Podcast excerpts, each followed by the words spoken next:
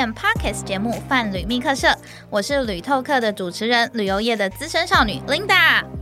随着疫情的趋缓啊，像浮潜等一些水上活动都已经有降载开放了。那其实我们闷在家里很久的大家们，就是对水上活动就是有非常旺盛的需求，而且就是业者也纷纷推出一些配套的措施，像是拿出一些潜水盒啊，或者是一些可以收纳口罩的一些呃器具，让我们大家可以玩得更放心，然后更力拼今年呢就到年底最后一波的水上活动。那今天呢，我们为大家邀请到台湾。水上活动的王者，就是王样活动的创办人 AJ 王烈贤来到范旅密客社，让我们热烈欢迎 AJ。Hello，大家好，我是来自王样活动的 AJ。那在这里先跟大家简介一下王样活动。王样活动呢是台湾目前唯一具有活动开发、执行还有场地的开发的专业活动的整合行销公司。那其实早期在公司成立的初期啊，其实他们非常专业的代理各式的活动，像除了水上活动之外呢，像陆上的攀岩啊、七蛋啊，还有像是雷战或是重机旅游飞靶等等的，或者是我们大家比较熟知的水上活动，像 SU。U P 啊，独木舟、溯溪潜水、冲浪，还有帆船这种非常多元的水上活动，就你想得到的王样活动都帮你包办在里面。那甚至连一些像文化体验，所谓的文化体验，类似像烹饪或者是旗袍换装啊、城市导览等一些多元的活动，其实在王样的网页它都有提供这样子的一个服务。那其实像近年来，因为旅游市场的一些转变，王样活动呢就决定做转型，就是专注聚焦在台湾的水类活动。就立志成为台湾水类活动最专业的代理商。那其实，在王样活动是一个非常专业的代理商。那目前呢，他们的活动上架的平台，基本呢就涵盖了各大的 OTA 跟旅行社啊，然后还有一些活动平台，其实都可以看得到我们王样活动推出的行程，像是最著名的像 KK Day 啊、Klook、Tripresso 啊、雄狮易游网啊、Pinko 啊、Acupass 活动通等等，就是超过四十几间亚洲的各大通路，其实都看得到。那我们今天呢，就来请 AJ 来分享我们创立王样活动的初心，就是创立的原因，还有一开始的一个商业模式。关于王样活动创立的当初的起心动念，其实这个就是关系到我当初前一份工作。那我前一份工作是在一家大型的度假山庄当专业经理人。那我在这个度假山庄做了六年。啊，那这个度假山庄很大哦，大概有两万多平。那里面有各种不同的呃一些设施啊，然后可以举办各种不同的活动。那像我之前在这边当经理人的时候，我就会去协助这个这个度假山庄去找到各种不同的呃一些教练。例如说像朔溪的教练，甚至呃，大概在十年前开始就会有一些呃很特别的活动，就像攀树哦，攀树它本身也是一个很特别的体验项目。啊，那个时候我就是去找朔溪跟攀树的教练，那我竟然发现说，哎，这些教练他们除了他们朔溪跟攀树的专业职能以外呢，他们还有一些其他的第二或者是斜杠的一些专长。例如说，会朔溪的教练，他们可能会攀岩。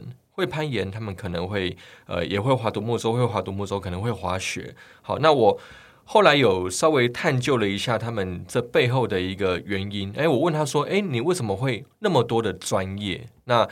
这些教练有跟我分享说，其实，在台湾户外活动的环境哈，其实还蛮吃天气的。他们没有办法靠单一的活动项目就提供他一年四季的一个开销一个花费。会有些教练，他们就是用台湾的夏天的时间，会带一些独木舟的活动，或者潜水的活动，或溯溪的活动。那他们到冬天呢，真的会有些教练会飞到日本，好，飞到韩国去带滑雪。好，那我当初就是有观察到。业界有很多的教练，他们都会有一些订单上的一些痛点，就行销上的痛点，他们并没有很多的时间去做呃那么多的行销啊，处理订单啊，跟客户对接的事情。那我有感受到，其实。在台湾从事户外活动的教练，他们都非常的辛苦。那我希望说，能够透过网样活动专业代理的这个商业模式，能够让他们能够安居乐业，做自己擅长的事情，专业的行销跟上架这些他们觉得并不擅长的事情，就交给网样活动就好了。好，那这是我当初创业的一个起心动念了。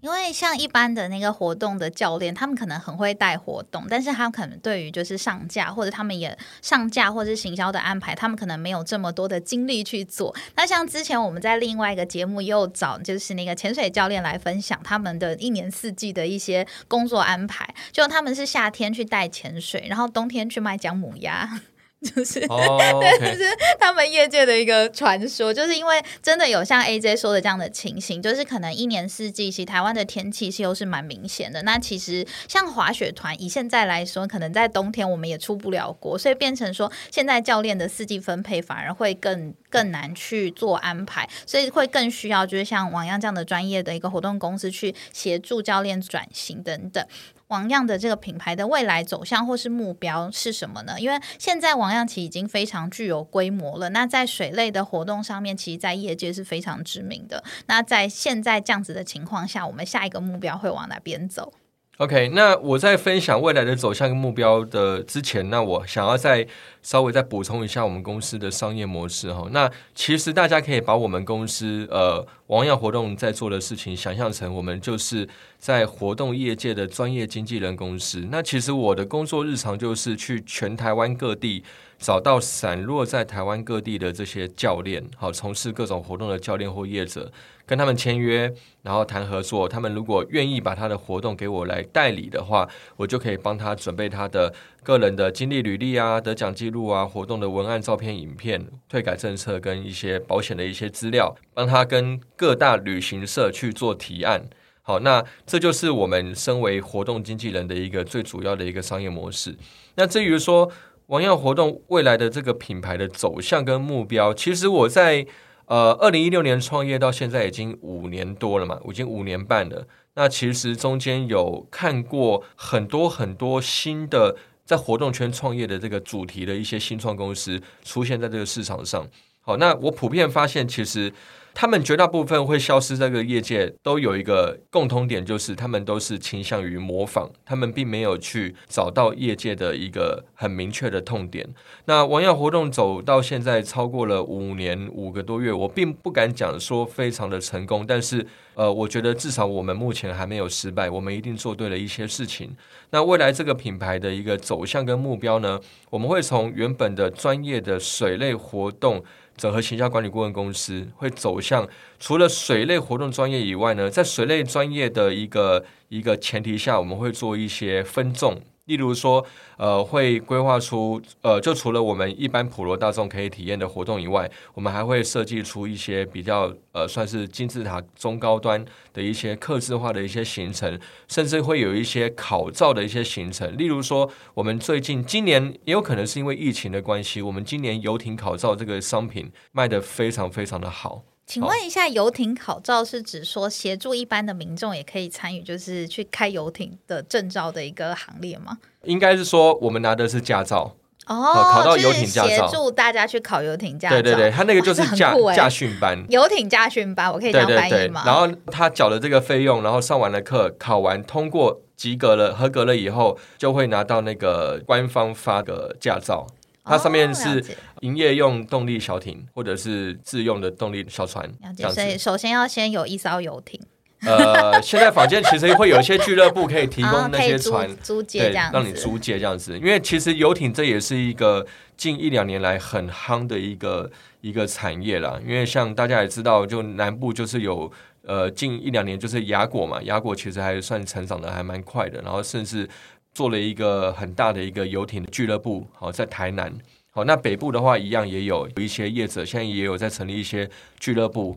好那听说他光会员的一年的会费可能就要二三十万，哇，对，光会费。是非常高，对对对，好，好像原价是一百还五十万，然后现在在做特价，特价二三十万，对，然后还要排队，还要排队，就是很金字塔顶端的一个消费这样子，对。那未来我们走的一些高端商品，也是跟一些水类活动比较相关吗？还是是走一些比较像是呃漫游啊，或者是在森林里面进行的这样子的一个活动？未来高端的活动，当然，因为我们公司目前就是专注在做水类活动嘛，所以我们的基底一定要跟水有关。好，那我们现在我们更注重的就是要去做一些复合式的一些服务，例如说。我们的独木舟的活动，我们露营，好，就懒人露营的部分，我们就是派厨师，然后随行，好，然后跟旅行社合作，会有专业的一个包车，好，然后你只要你甚至从台北出发，或者是台中高铁站出发，你就可以到南投的深山里面去划独木舟。好，那这个是非常棒的。嗯，这个体验非常特别，而且是有厨师随行这件事，我觉得非常的不可思议。而且它不便宜，不便宜啊。对，一个人的话，呃，两天一夜的话，大概是七千七八千块起跳。我其实觉得这价钱，我认为是可以接受的，因为其实像坊间很多那种奢华露营，他们就是找一块空地，然后就是把帐篷搭在上面，可能他们就交一些外汇，然后或者是一些架电影院，然后也是收大概这个价钱，对。然后，但是它比较难去真正去体验是露营的这种感觉，它只是睡在帐篷，但可能对有一些比较严格的定义来说，它不算露营，因为它不是真的在户外。就是它是在一个可能是一个一般的空地，然后旁边有种两棵树。那像您说的，就是您带队的那个 team 是真的是到山里面去做野炊野营，就是真正的露营，但是是非常顶级的服务，是有人帮你就是做野炊这样的动作。那装备也要自己扛上去吗？呃，其实装备就是他们他们都帮你备好。哇，你只要人去，你只要付钱过去就可以了。哦，那这个体验真的蛮特别的，我还蛮期待就看到类似这样子的。这个活动从去年开发。到现在就第二年嘛，那今年呃也是询问度很高，那我觉得也是呃也是拜疫情所赐啦。我我觉得疫情它本身是一个危机，也是一个转机，它是一个很大的机会。那呃，因为我们现在普遍的一个状况就是我们大家都不能出国，那我们的一些旅游的预算，我们的一些年假的那些天数都还在嘛，我们还是要消化掉，所以。国旅从去年开始就一路爆发到今年，那今年的话，就从五月到八月中这段期间，因为疫情的关系，其实就是大封锁。但是最近因为疫情有呃很明显的趋缓，所以我们有观察到最近，尤其是像中南部啊，还有日月潭，然后像日月潭，今年应该是日月潭史上水类活动人数最多的一年，史上最多的吗？对对对对对。去年二零二零年在宜兰的部分是史上户外活动体验人数最多的一年。哇！对，台湾户外活动史上最火爆的一年。那原本预期今年要再继续成长，然后原本预期今年要爆发的是业绩嘛，没想到爆发的不是业绩，是疫情。所以今今年始料未及。对啊，所以今年我们的营业额大概等于去年的三分之一，去年的三分之一掉非常多。对，那但是跟疫情爆发前呢？就是比起来还是有成长的嘛，因为毕竟大家都不能出国了，可能会选择很多在台湾本岛的一些旅行。对对对对对，因为因为像呃，今年疫情爆发的时间点是五月嘛，那我们去看我们的二三四这三个月，我光四月的营业额跟去年四月的营业额，我们来比的话，大概是成长二十倍，好惊人的就是同同样是四月，差一年，今年是去年的二十倍。对对对，那我们普遍的上，我们有观察到一个现象，就是说，在台湾，只要疫情是维持在现在这个状态的话。以后台湾冬天的户外活动不像冬天了然后，尤其日月潭啊、小琉球啊，更肯定，就还是像夏天的感觉，还是可以玩参与水上活动。因为台湾南部其实现在的天气还是蛮热的。对啊，垦丁啊，小琉球啊。因为这样的业绩成长真的蛮惊人的。因为像我之前在旅游业，我们其实一年大概比去年同期大概多十五到二十 percent，就已经是在喝酒庆功了，到这样的程度。那没想到就是 AJ 这边带领着一个网样活动。在短短的时间内，就是有这么大的营业额的一个成长。像他们最初从三十万到三千万，就是业绩暴涨，就是将近快一百倍。所以我想要请 AJ 来分享，就是这个成长的关键。因为其实像大大家知道，就是其实水域活动，因为可能大家都是在国内，其实竞争也非常的激烈。所以不只是像水域经纪人这样子的角色出现，那也很多的呃水域教练他们会想要自己来接这些的 case。那其实我想 AJ 来跟我我们分享一下，就是大家为什么要选择网养的一个关键呢？其实为什么很多教练他们绕来绕去，自己亲自走过了一趟，最后还会选择网样活动？最主要的原因就是他们真的没有时间去对接那么多的平台跟旅行社。好，除非今天这个教练团队他们的规模是可能是十几二十个人以上的一个教练团的规模，他们真的有这个费用，有这个预算去请专人来负责处理他们的订单。好，因为在台湾的水类活动，很多的教练他们都是刚创业。好，那在刚创业的一个状况下，他们没有办法去请到专业人士来帮他处理日常的一些订单。对，可能都是一个教练要身兼接单啊，然后客服啊，然后打电话问说，哎，那你的衣服尺寸是什么啊？那你是几点抵达？类似这样的事情，都是教练一手包办的这种对。，百分之九十五的教练都是这种状况，就是自己带团、自己接单、自己做客服。要去思考说，他们如何用更快速的方法去让他们的订单能够有效的成长。那目前很明确的一个解套方法，就是请专业经纪人帮他处理这些事情。那其实专业经纪人这个行业不止水类活动，其实台湾有很多的产业别都有专业经纪人嘛，例如说像模特经纪、艺人经纪、球员经纪、运动员经纪，甚至连保险经纪都有。哦，那其实经纪人在很多的产业里面都非常精准的解决了他们那个产业的一些痛点。那我相信，目前在台湾的水类活动界也是普遍存在于这个需求，所以我目前切这个点，我觉得还切的蛮精准的。那第一年的话，就是从刚开始创业啊，那第一年、第二年其实都在烧钱。好，那第一年就真的就走初期这样，对，不到三十万，然后到去年二零二零年，我们的营业额大概是就就大概是三千万，三千万这个数字我觉得还蛮不可思议的，因为去年走了一招很不可思议的一个业绩大爆发，因为我们二零一九年我们的营业额是一千五百万，好，那一年我们就翻倍，一千五百万到三千万。我们希望说今年 能够这个真的太厉害了！这样就是在我们那个旅游业各个就是都很低迷，大家业绩被砍半的时候，可以听到就是业绩翻倍的这个新闻，就是非常的激昂这样子。对。刚刚 AJ 有提到一个水域经纪人这个名词啊，但我突然想到，就是像一般的类似经纪人这样子的概念，像很多的电商平台，就是旅游目的地的一些 OTA 都有做类似的事情。那像是我们说的 KKday 或是 Klook，那这样子的市场是不是跟他们会有一些重叠呢？因为就我知道的是，这样子的平台也是帮一些教练或者一些活动的公司做一些上架的动作。面对这样子的平台的冲击，那网样活动要避免怎么样不被取代？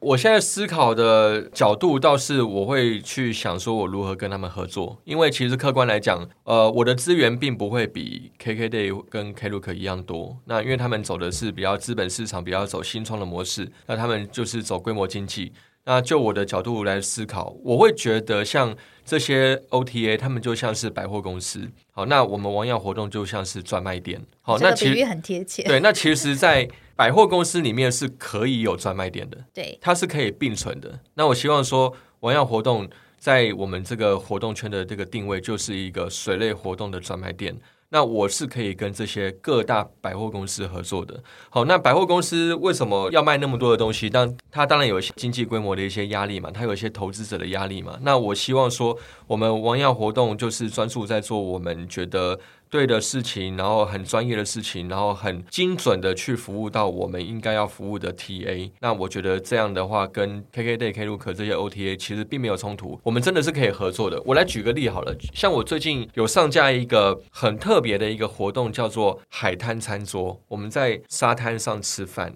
海滩餐桌是在台湾的哪个地区举办？在宜兰的壮围乡。哦，对，然后这个创办人他是。我觉得在旅游界的应该都有听过，就是以前有一个单位叫做幸福果实，他在做稻田里的餐桌计划。哦，是同一组团队来。对，然后创办人呃廖大哥他就是诶现在在宜兰这边开了一家废墟餐厅，我觉得他非常有卖点，因为他还把的这个餐食然后搬到沙滩边。那我觉得我会想要去代理这个项目的一个原因就是说，第一个就是他亲近海洋，然后之后可以结合一些企业净滩活动。还有一个很特别的体验 DIY 活动，就是他们用合法来源的海洋漂流木来做漂流木的 DIY 的台灯跟桌灯。哦，就是把一些废弃物再做转换，让他们再生这样子。对，那这个具有教育意义嘛？嗯，对，那这个也是跟海洋跟水有关，所以我就代理了这个项目。那目前我已经跟这家呃废墟餐厅谈到了一个总代理的这个身份，那他目前是委托我来处理，就是所谓的电商平台呃 OTA 还有旅行社的部分。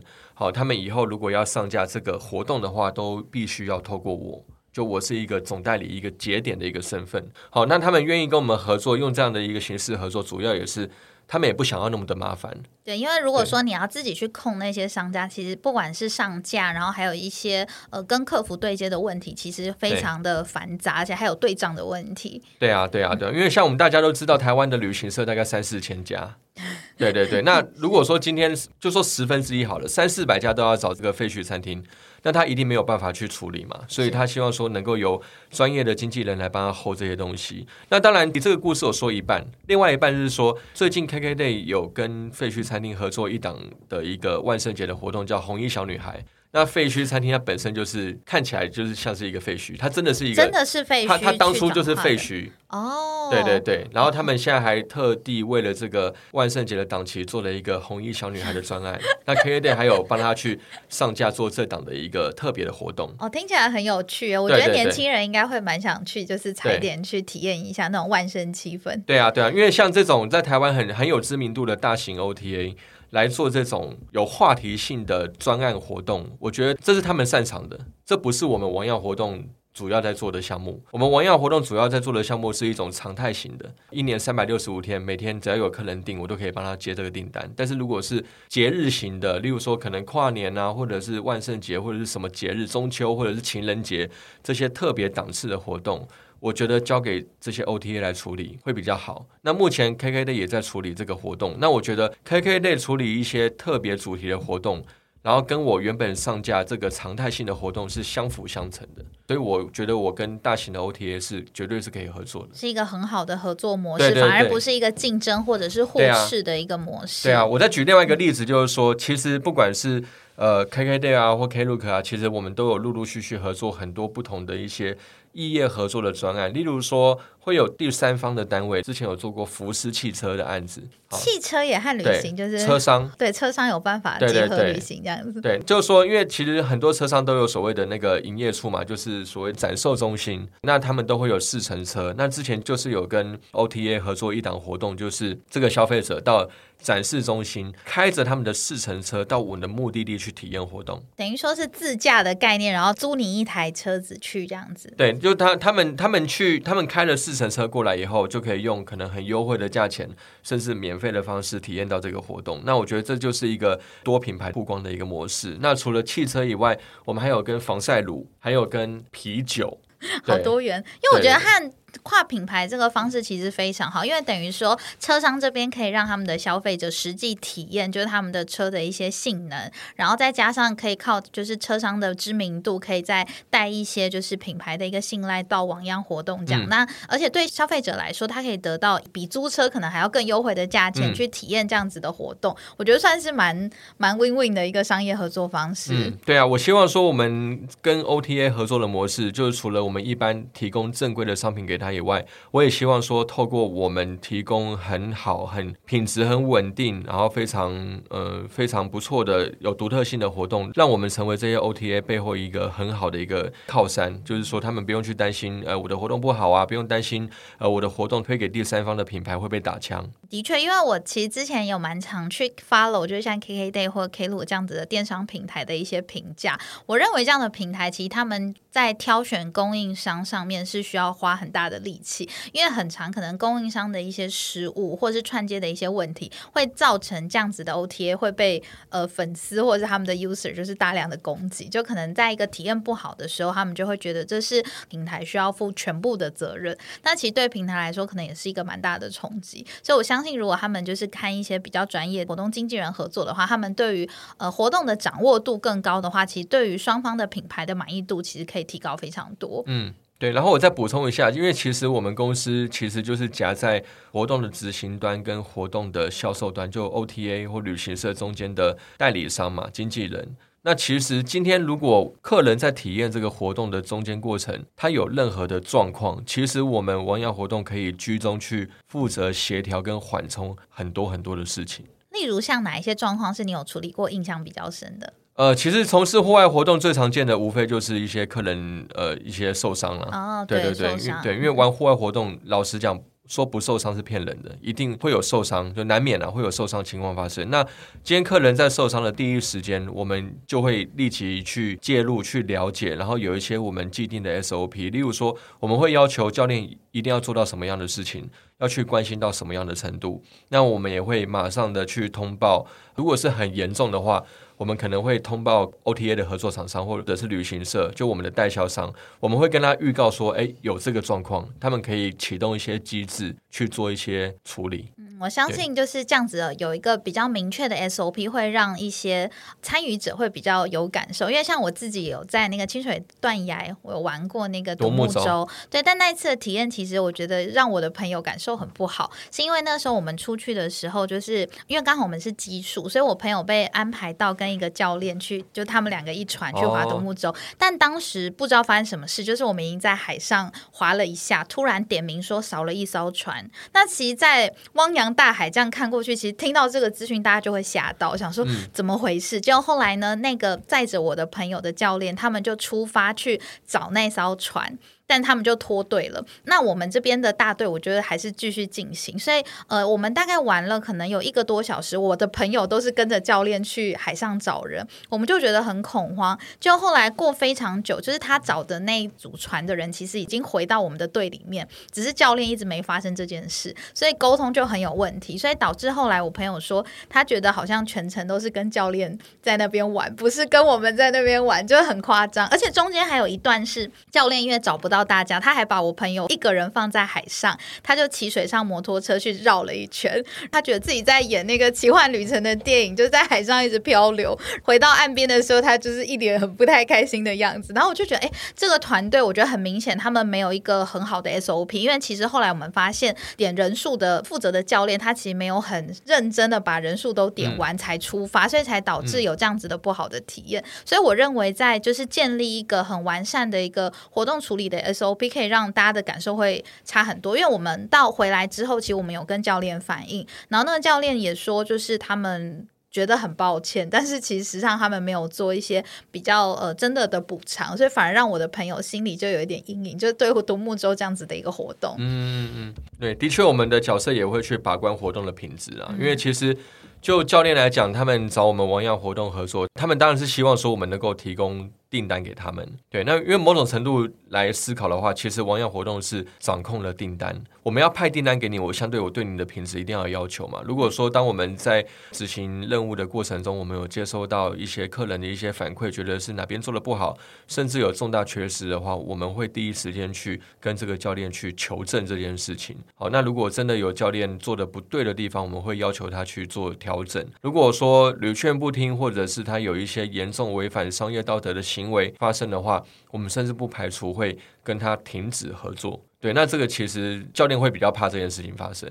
所以等于王阳活动也是帮我们消费者做一个前端的把关。那其实像王样活动和在地的一个教练是有非常紧密的一个合作。那其实这样也可以带动水域活动的一些兴盛，而且可以让在地的教练呢有更稳定的一个收入。那我想请问 AJ，就是和在地教练合作的时候，有没有碰到一些非常难解决的问题？像是说，呃，有一些教练可能屡劝不听啊，或者是在配合上面是他们假设接了很多订单，觉得自己。红了之后，就就和你们直接解约，自己去成立一些新的一些专案，会不会有类似这样子的状况？呃，我觉得这件事情每年都在发生，就是 一定会有一些教练透过我们的协助，然后他真的做大了，然后他之后。自己去接单，也就可能自己去跟 KKday 接洽，类似这样。对对对对对，对对对。然后我觉得这件事情我真的是没有办法完全去避免了，因为其实说真的，我现在跟在地的业者签约，我并没有跟他们签所谓的专约。就单这样会发生那种真心换绝情的感觉，就是你靠着我，就是变得更有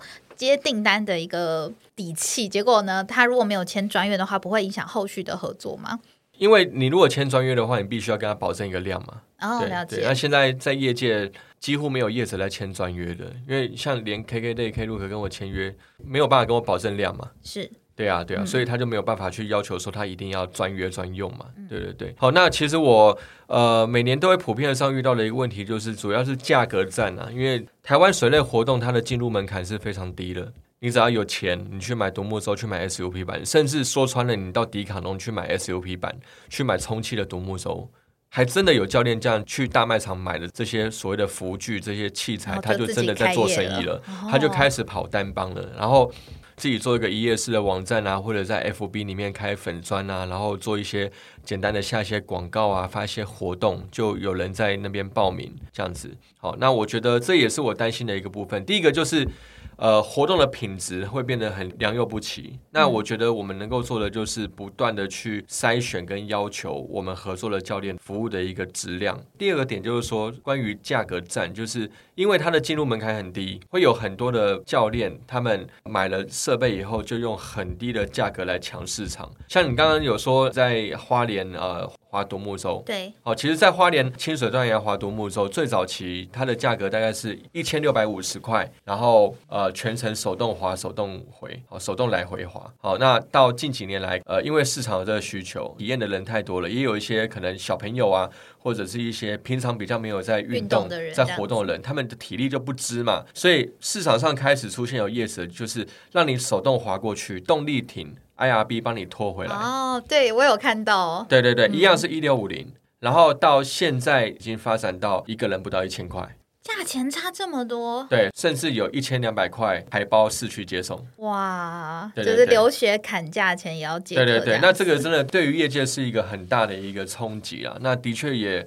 呃，我觉得这个真的是无可避免，因为。光清水断崖那个地点哦，花莲清水断崖这地点，光叶子就有三十几家。对，因为我在那个沙滩上看到，就是大概每走几步就有一整排的那个独木舟，就是放在那里。而且其实当地的业者他们的关系，呃，有的时候还蛮紧张的。我之前有看到一个新闻，好像是有人恶意去破坏别人的独木舟，对，就钻洞啊。对，钻洞，我觉得这个真的是太太缺德了。对，其实这个每年多多少少都会发生，但我觉得这个就是。呃，我希望玩水这件事情能够朝向一个更健康、更正向的一个方式去做。那我倒是希望说，我们可以列出一些营业门槛，让营业的一些水准能够再更加的提高，而不是说你今天只要有船，你只要有钱，你只要有教练证，只要有救生员，你就可以职业。那你很多 know how 不知道，你也不是在地的，跟在地的关系也不是很好。你如果真的出事以后，到底有没有人会去救你？对，这个是很对，很值得要去深究讨论的事情。对啊，对啊。今天呢，AJ 跟我们分享了非常多跟王样活动创始的一些秘辛。那我们在下一集的内容中呢，也会再度邀请 AJ 来跟我们分享更多精彩的王样活动的一些设计的小秘辛。喜欢我们的朋友呢，记得要订阅由 RTM 赞助制作的范旅密特社频道。如果你们有什么想要知道的旅游业秘辛，也欢迎到脸书留言给我们哦。拜拜，大家下次见。